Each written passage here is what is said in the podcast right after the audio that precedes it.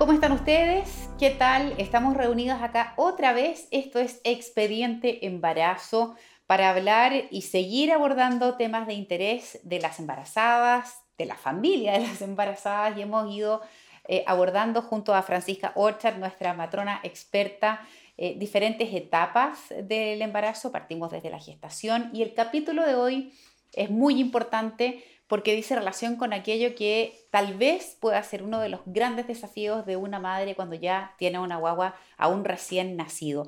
A propósito, les quiero comentar que Francisco, Francisca Orchard es matrona de la Pontificia Universidad Católica de Chile. Ella es eh, miembro de la sociedad, eh, del Comité de Lactancia de la Sociedad eh, Chilena de Pediatría. Y esta conversación la tenemos aquí en las oficinas de Vidacel, que es el mayor banco público y privado de células madres en Santiago. Fran, ¿cómo estás? Bienvenida a una nueva conversación. qué bueno que ya estamos con este ciclo en la parte, como ya, ¿no es cierto? Ya tuvimos este, este parto y estamos entrando entonces a la parte del puerperio y lactancia. Y que, tal vez, fíjate, Fran, yo lo pensaba y esto dura más que el embarazo, si uno se va como al estricto rigor de que hay mamás que sostienen la lactancia mucho más de los nueve meses, cada vez es más difícil. Pero hay madres que optan por ese camino y por lo tanto hablamos más de un embarazo. Eh, y quisiera preguntarte si es, a ver, vamos por lo más básico. De hecho, esta es una de las preguntas que hasta mis propias hijas chicas me hacen. ¿Cómo se entiende que una mamá sea capaz de producir leche? Mm. ¿En qué momento empieza ese proceso y partamos desde ahí?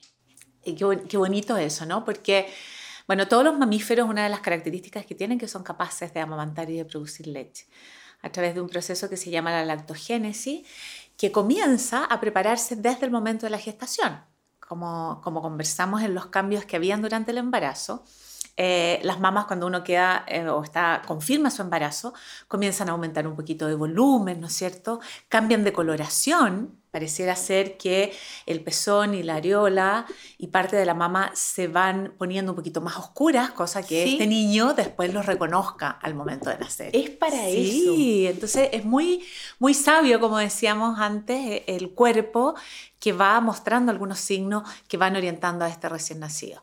Entonces este proceso comienza durante el embarazo y luego durante el parto mismo eh, con la salida de la placenta se provoca una caída en las hormonas que eh, mantenían frenada esta lactancia y al salir la placenta cae la progesterona, que es una hormona bien importante que sostiene el embarazo, y comienza la salida de esta primera secreción que conocemos como calostro. Y ahí se desencadena el punto cero, digamos. Ahí como que el switch hace on y comienza a funcionar. La clave entonces es la salida de la placenta. Eso es lo que, llevándolo a un lenguaje muy simple, es como lo que le avisa a la mamá, listo, estamos, empieza. Correcto, correcto. Entonces ahí queda preparada para que luego con la succión del recién nacido comienza a mantenerse la lactancia en el tiempo.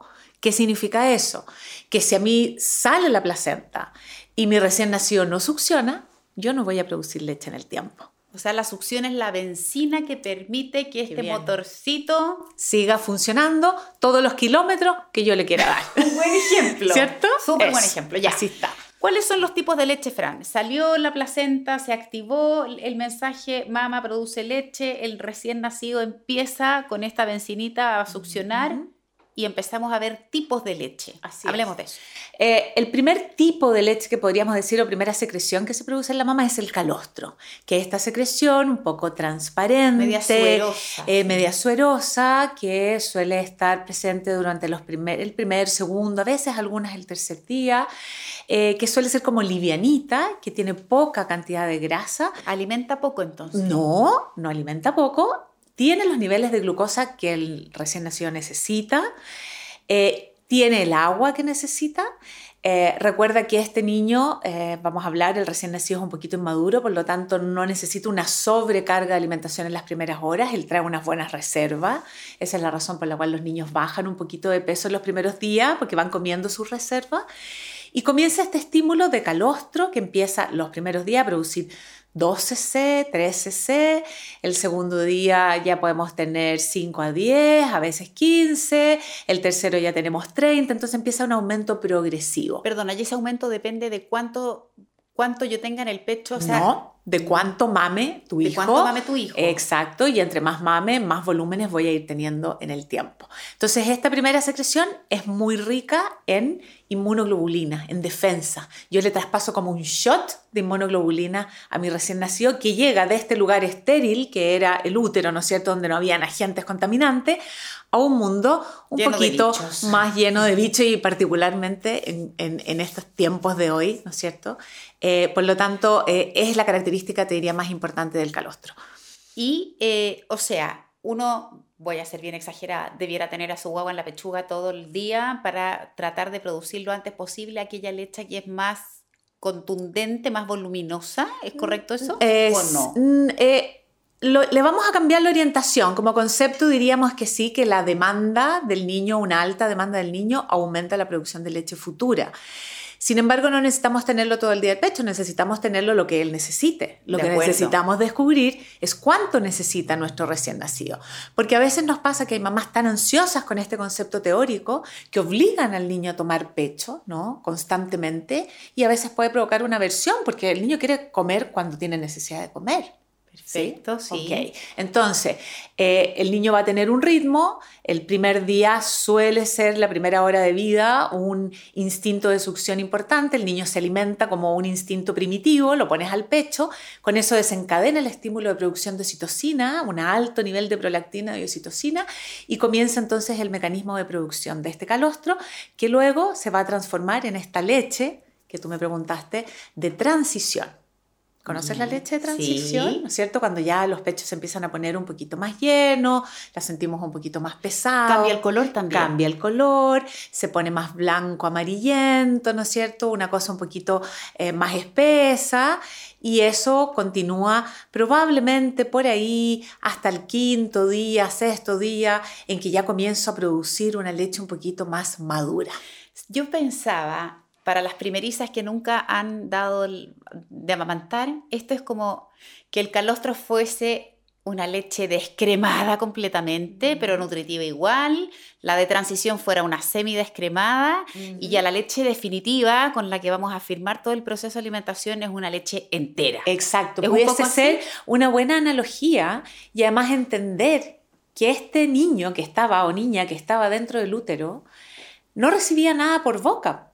O sea, en el fondo, recuerda que todos sus alimentos los recibía a través del cordón. Claro. Lo único que recibe por boca es el mismo líquido amniótico que va tragando y la propia orina, ¿no es cierto?, que van formando este líquido y que lo traga, protege su intestino, pero no recibía alimentos. Entonces, es muy bonito lo que ocurre porque va desde una secreción de leche menos cargada, probablemente menos irritante, muy protectora, protege primero su intestino con este calostro y luego va recibiendo leches que están un poquito más cargadas de grasa y otros alimentos. Que sabe la naturaleza. Sí, ¿De qué depende, Fran, que una mujer pueda amamantar? Y cuando digo pueda, no, no, no estoy poniendo en duda su capacidad biológica desde el minuto en el que se desprende la placenta y ese proceso que tú nos hablaste, sino que hay muchas mujeres que dicen, no, no tuve suficiente leche, nunca me salió la leche, nunca pude hacer ese proceso. Entonces la pregunta bien de fondo es, ¿todas podemos? Todas podemos, desde el punto de vista físico, todas los mamíferos, mujeres, tenemos capacidad para amamantar. Pero el amamantar es un proceso complejo que tiene que ver también con nuestra propia historia, con eh, lo que significa la aceptación de nuestro propio cuerpo, con la sensación de placer también. Eh, entonces, aquí no solo existe una necesidad física, ¿no es cierto?, tener las bases eh, fisiológicas para que esto funcione, sino también se necesita una decisión, eh, un aspecto emocional importante de la mujer eh, y que una normalización del proceso de la lactancia. No como un deber impuesto, sino porque las mujeres creemos que es un continuo en lo que significa la crianza eh, de nuestros hijos y el proceso de cuidado. ¿Te acuerdas que hablábamos en el embarazo que las mujeres nutren, acarrean, sostienen, transforman a este recién nacido y completan su desarrollo. Entonces, es parte de lo que debiese ocurrir, lo que no significa que a todas las mujeres les salga igual de fácil. Y de tu experiencia, ¿cuáles son las razones más comunes por las que llega una mujer y te dice, Fran, no puedo?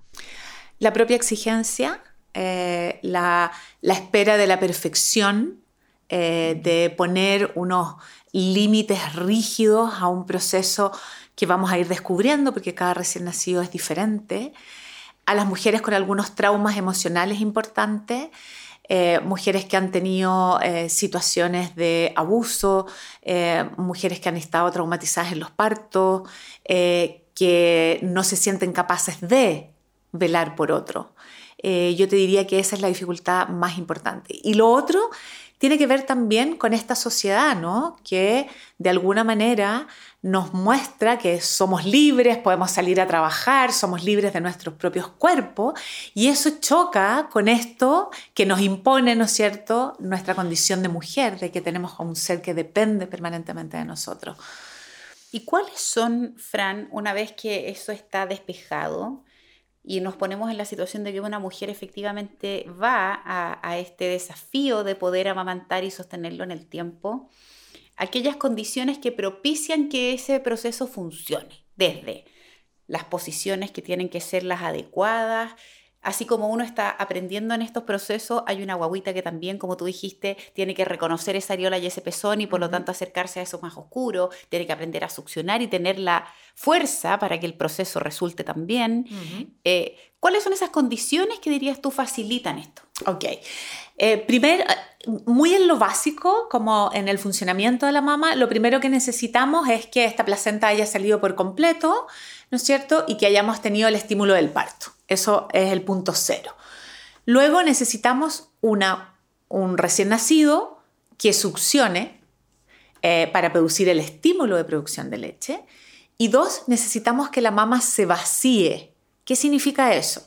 Que si yo eh, estoy produciendo leche eh, y tengo un recién nacido que succiona, pero succiona débil, y no es capaz de sacar esa leche y vaciar el contenido que ahí hay, no soy capaz de producir más leche, entonces el proceso se detiene.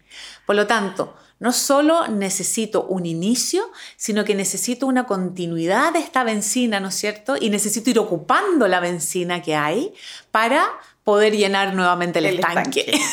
entonces, eso necesito desde el punto de vista del funcionamiento. ¿Qué pasa cuando la guagua, por diversas razones, no sé, viene a mi cabeza desde un sufrimiento fetal que lo tuvo complejo, entonces es una guaguita que, si bien es cierto, puede estar en buenas condiciones, no tiene la energía en unos días para poder succionar lo que se requiere para empezar el proceso.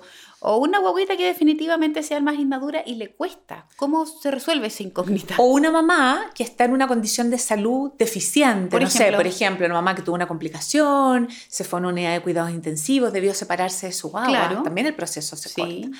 Y eso eh, lo hacemos a través de eh, estimular igualmente a la mamá como si fuera un extractor de leche con, o extractor manual, yo puedo extraerme manualmente. Lo que necesito decirle a mi cerebro es que esa mama está vaciando la leche y que la está ocupando. O sea, si yo vacío esa mama, vuelvo a producir, ya sea con la succión directa del recién nacido o con el vaciamiento manual o con extractor o lo que sea. Perfecto. Ahora, eh, uno, en el buen sentido de la palabra, asume eh, un grado de esclavitud en el entendido que hay que hacer un proceso donde esa mama se vacíe permanentemente para lograr la producción y por lo tanto amamantar lo que se llama la libre demanda. Hablemos de eso y, de cómo uno se acopla a esta esclavitud en el buen sentido. Sí, yo creo que una de las cosas más importantes que nos dificulta y nos complejiza las lactancias son los mandatos, Vero. Como decir,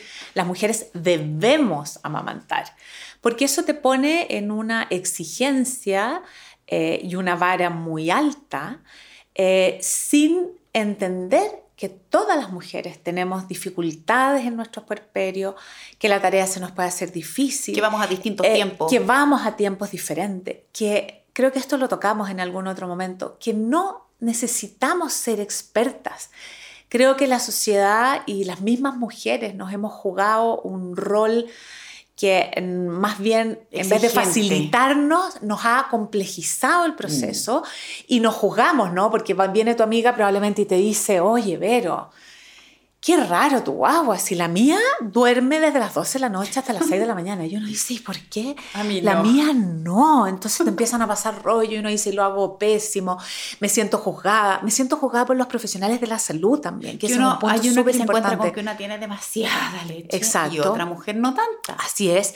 Y pareciera ser que las que somos más rígidas de cabeza, como que le ponemos mucho libro, mucha planilla Excel, como digo yo, y anotamos los minutos, ¿no es cierto? Y calculamos los minutos de succión al día, es la que nos más nos cuesta porque ponemos control y nos exigimos de una manera que no deja que el proceso comience a eh, desarrollarse como debe o se sostenga en el tiempo como debe. Entonces creo que somos nosotras mismas las responsables de, no, nos saboteamos nosotras mismas, ¿no? Mm. Vamos a las cosas más didácticas. Hoy se nos ha pasado el tiempo volando, ya nos vamos en, en 15 minutos de conversación y me quedan un montón de preguntas. Les quiero recordar que estamos en VidaCell, el banco de células madre más importante del país, junto a Francisca Orchard, eh, matrona de la Pontificia Universidad Católica. Fran, eh, ¿Cuál es la mejor posición para amamantar? Ujú. Unos dicen acostada, yo me pasa que yo me acostaba, por ejemplo, ¡oh! y me daba un sueño infinito y mi guagua y yo no dormíamos. Otros que dicen sentada, pero sentado uno dice es que estoy tan, tan tiesa, no me Ujú. funciona. Otros dicen así, mil posiciones. ¿Cuál es? Yo ¿Hay soy una muy libre para eso Bien. porque creo que cada mujer tiene que encontrar la posición que Que a ella le acomoda.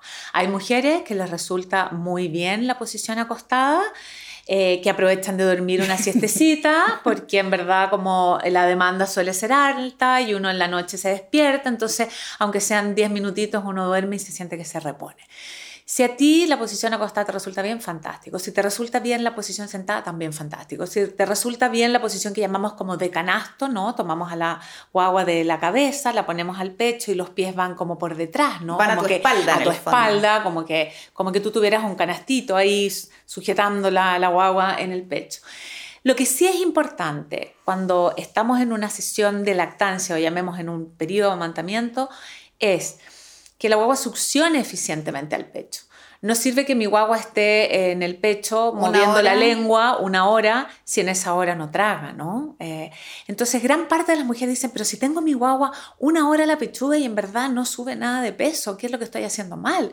Probablemente esa guagua se duerme al pecho, eh, está sobreabrigada. Pero además es fácil que la guagua se duerma porque Claro. está calientita con el Obvio. olor de la mamá. Eso sería, no sé, como que a uno le ofrecieran una cama con un almohadón de pluma, con, con un plumón escaldazo. O sea, el que Eh, no y- se duerme. Claro, qué cosa más rara sería que no me durmiera. Pero por eso, eh, en aquellas guaguas en que, en que sabemos que tienden a dormirse, por ejemplo, los niños un poquito más prematuros, ¿no? Mm. A veces estas guaguas que las mamás, eh, las chilenas tendemos a sobreabrigar a nuestras guaguas. Tenemos como mil capas de guagua antes. Entonces, desvestirlas un poquito, el contacto piel a piel, dejarle las manos libres, porque probablemente tú eres de la generación en que nos decían, eh, póngale eh, Mitones.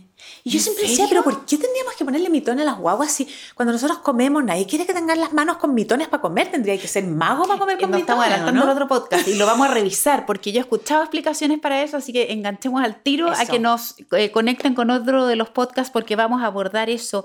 Fran, la calidad de la leche, es decir, que la leche realmente logre saciar las necesidades de mi guagua, ¿depende de la alimentación de la madre No. o no? No, Ya. no depende de la alimentación de la madre, eso es un mito.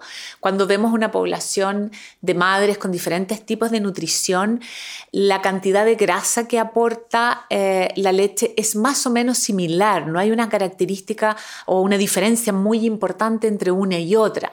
Por lo tanto, no debo comer el doble cuando, eh, igualmente como vimos en el embarazo, el mito del embarazo y la alimentación, no debo comer el doble para amamantar, gasto un poquito más de energía, sí. Pero sí debiera nutrirme bien en términos de tratar de comer proteínas, carbohidratos. Así es, ¿sí? como debe ser tu Siempre. alimentación siempre, Mm.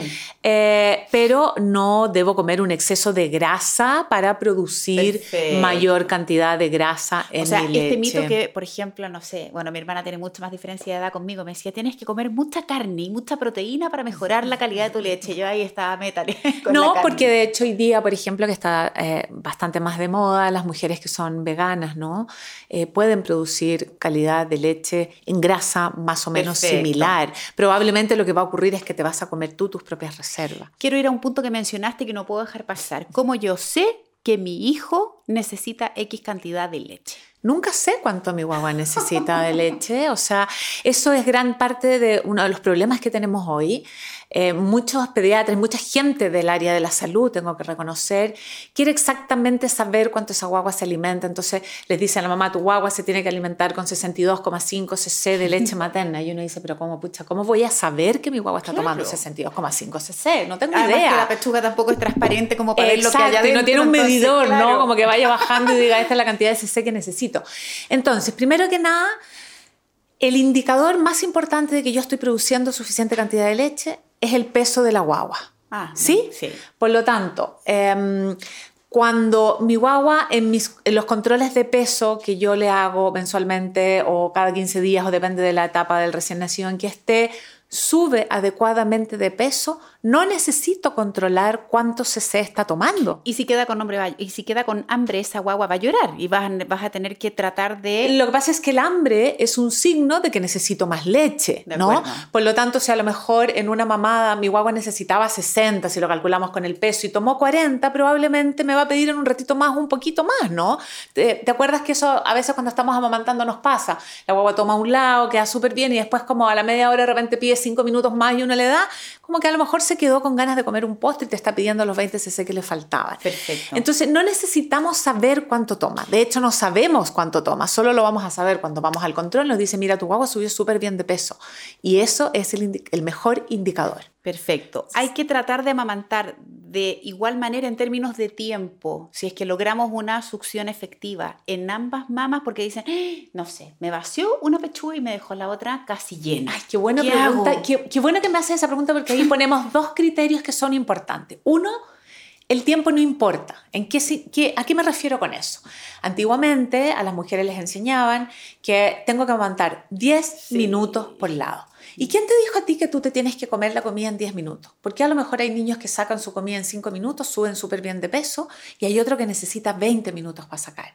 Porque si yo a lo mejor pesé 2 kilos y medio, 2 kilos 700, soy una guagua de 37, 38 semanas, y hay otro que es de 40, que se come la leche súper rápido, ¿por qué le tengo que determinar el tiempo que tome?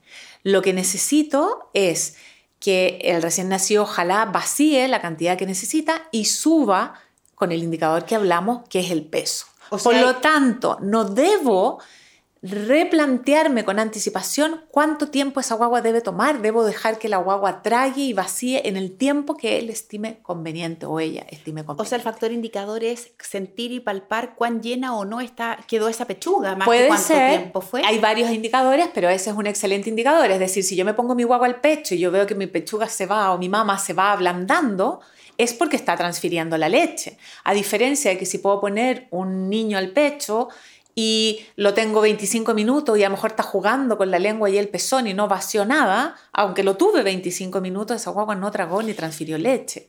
Fran, ¿cuándo es recomendable complementar con fórmula? O, o definitivamente entrar a la fórmula si es que por alguna razón mi leche no da abasto. Eh, es un punto importante eh, porque hoy día también existe eh, con esta un poco eh, línea de la libre demanda, ¿no es cierto? Y, de poder eh, manejar todo el concepto de los volúmenes de leche.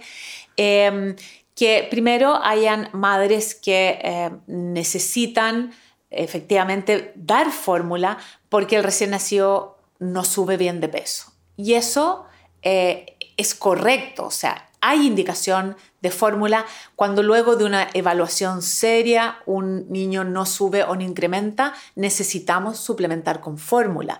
Pero necesitamos suplementar con fórmula mientras hacemos estrategias que ayuden a aumentar la leche a esa mamá. ¿Por qué? Porque si, por ejemplo, yo tenía un niño flojo para amamantar y no me vaciaba, probablemente no es un problema de producción de la madre, sino que tenía mal estímulo de vaciamiento. Entonces, le doy fórmula inicial porque necesito alimentarlo y que tenga energía para tomar o para crecer, good. Pero además voy trabajando mi producción de leche y probablemente vaciando esa mama que antes no se vaciaba y por eso no producía. Si la guaguita fuese un flojo empedernido, yo podría complementar con un extractor de leche y de esa forma seguir estimulando O la podrías producción. hacer lo que llamamos una relactación, que significa que tú, si le tienes que dar suplemento, que hay que determinarlo ser- seriamente si necesitas Sí. suplemento o no, ese suplemento puede ser con leche materna extraída, que es la primera, em, digamos, recomendación que nosotros hacemos. Si un recién nacido no amamanta o es es forever, me extraigo leche, Em, pongo lo pongo en una mamadera. en una mamadera y puedo darle a través de una sondita directo al pecho. Ponemos una, una, una sonda que le va a estar dando esa leche externa, pero además lo hacemos succionar al pecho con esa sondita, por lo tanto además estimula tu propia mama. Entonces existen distintas estrategias para permitir que, no hay que olvidar aquí primero, Vero, que el objetivo principal es alimentar a ese niño y nutrirlo.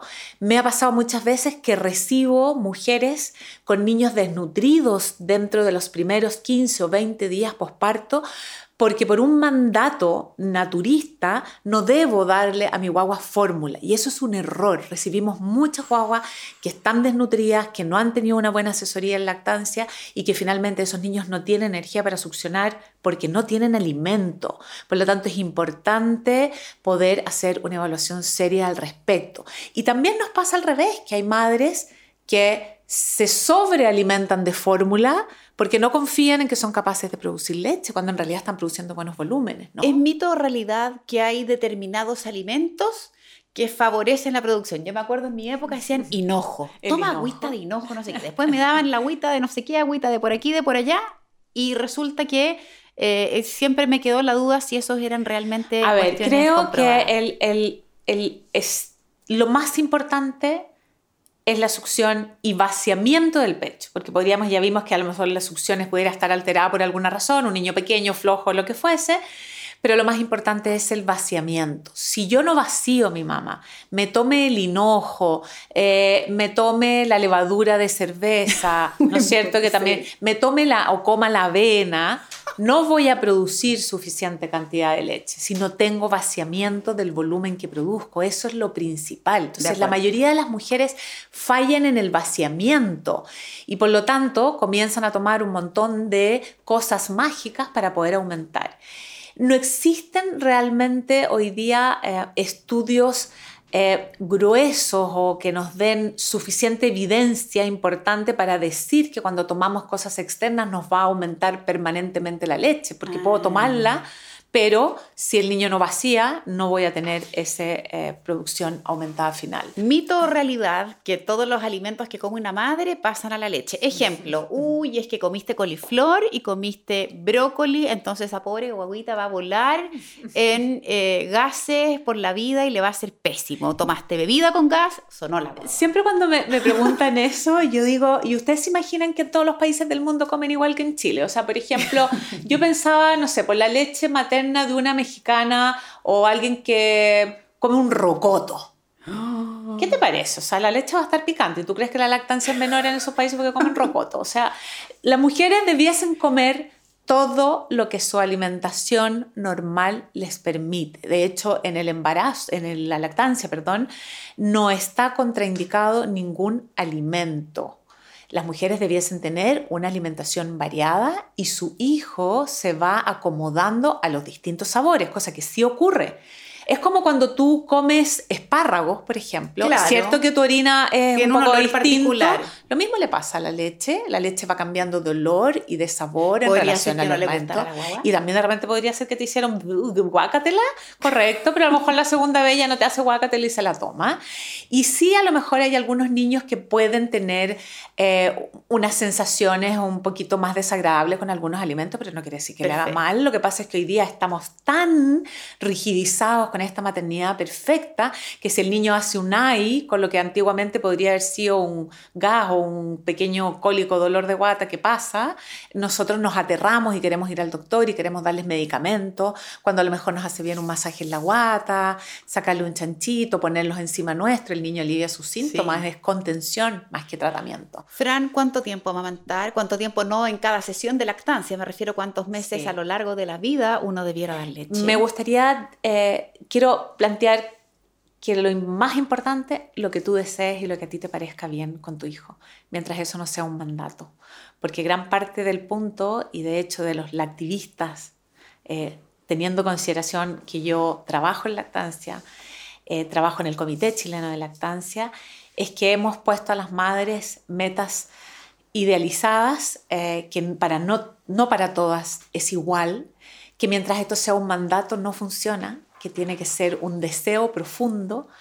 Eh, y además tener en cuenta que eh, si tuviéramos que tener una recomendación de salud, eh, diríamos que la Organización Mundial promueve que tú des pecho exclusivo durante los primeros seis meses de vida sin que haya introducción de ningún otro alimento, ni agüitas de hierbas, ni, ¿no es cierto?, ni la agüita de juguito, ni porque se va a poner amarillo le doy esto, debiese ser solo la leche materna y luego hasta los dos años o más según decisión de la DIA y eso de verdad es de decisión particular.